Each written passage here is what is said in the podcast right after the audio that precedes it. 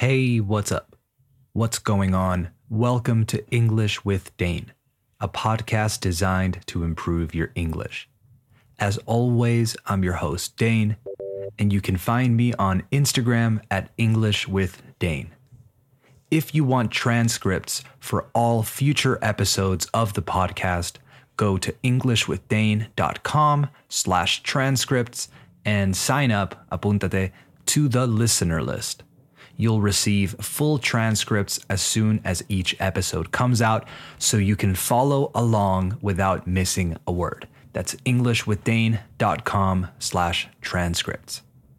Today's episode is a bit of a different one. I'm going to talk about or share really some of the questions I get asked by my friends. Once in a while, I get voice notes on WhatsApp from friends asking me an English related question or wanting me to clear something up or explain the difference between blah blah. So I thought I'd share a few with you. So now that you know, let's jump in. You are listening to episode 102 of English with Dane. Hit it.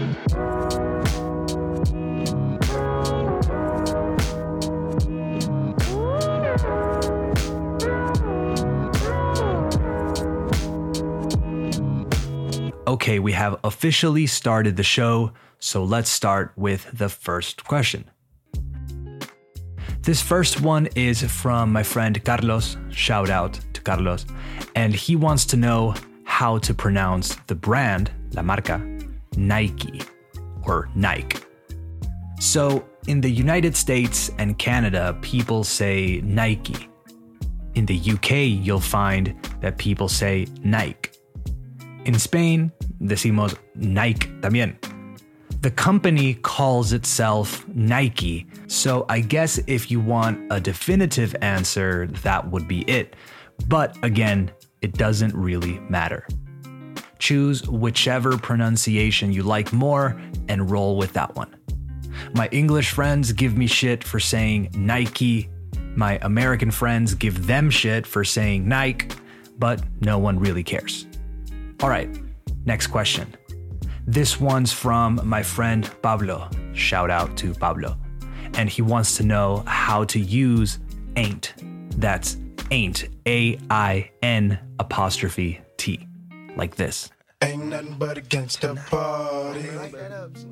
Ain't is used in informal speech, and it's a really interesting word actually, because it's a contraction but for a bunch of different combinations of words.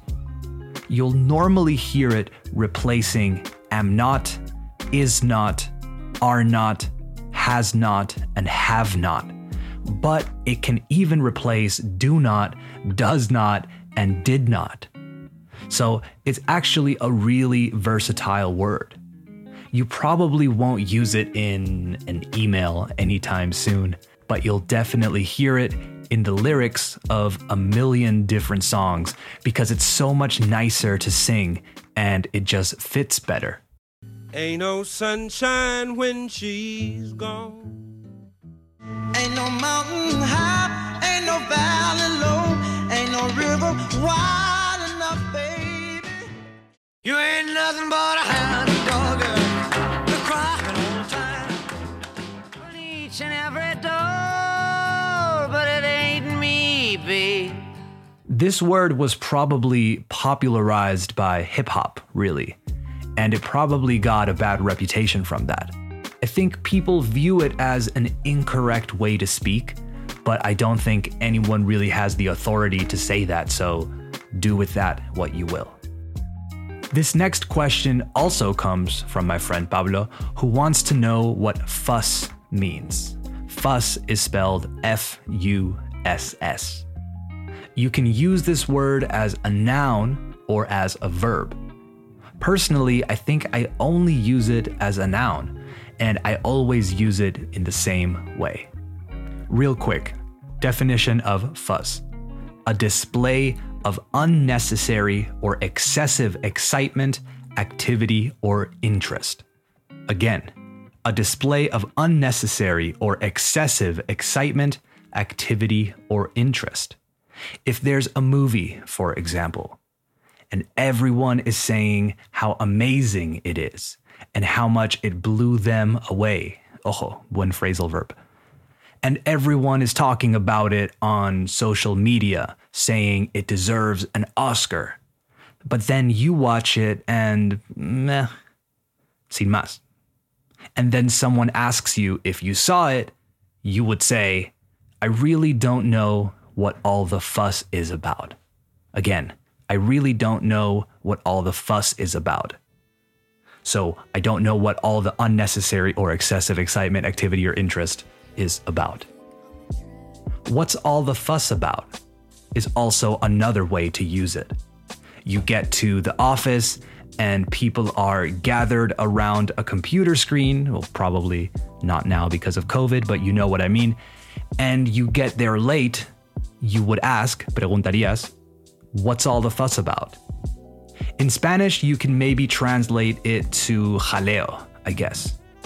That probably doesn't make much sense to my South American listeners. Shout out to you guys, by the way. Un saludo a Colombia, y a México, y a Perú, y a Argentina, Brasil, and all of you guys. Guatemala y Honduras también, que sé que me escuchan por allá. Saludos. I appreciate your support. All right, next question. This one's from my friend Richie, and he wants to know what's up with the word though, spelled T H O U G H.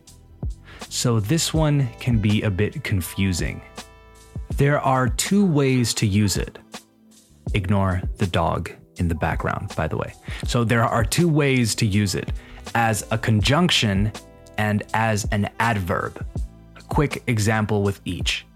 First, though as a conjunction, which basically means although. So, a pesar de in Spanish.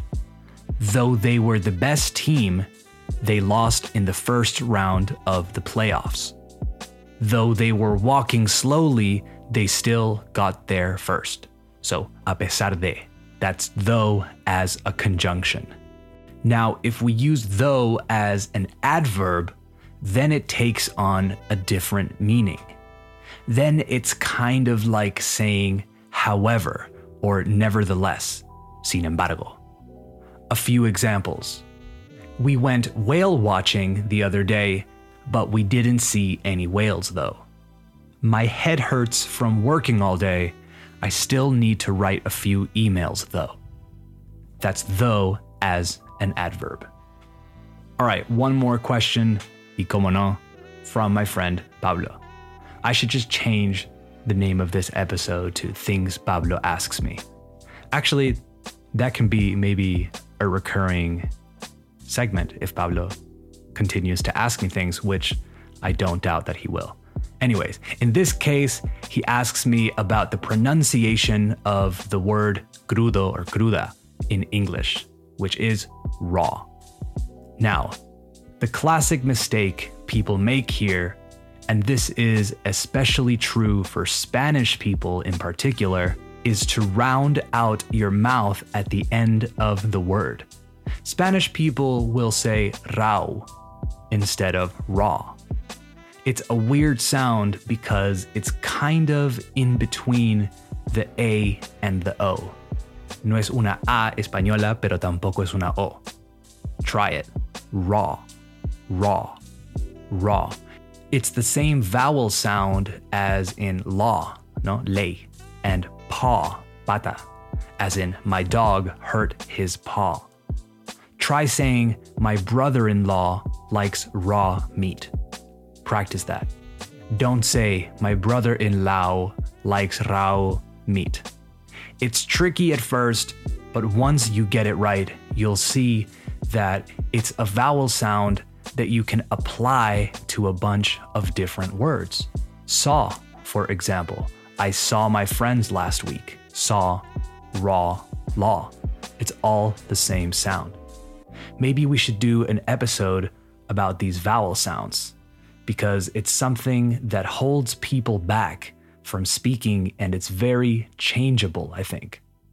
You just have to isolate those vowel sounds and get good at them. I'll do an episode about it because there's a lot to say about this. All right, everyone, that's it for today's episode of English with Dane. I hope you enjoyed it. I hope you got something from it. Remember, you don't have to learn everything I talk about. You don't have to learn everything, period. Don't think about how much you don't know or have left to learn. Think about the things you're learning every day, every week, and keep building on that.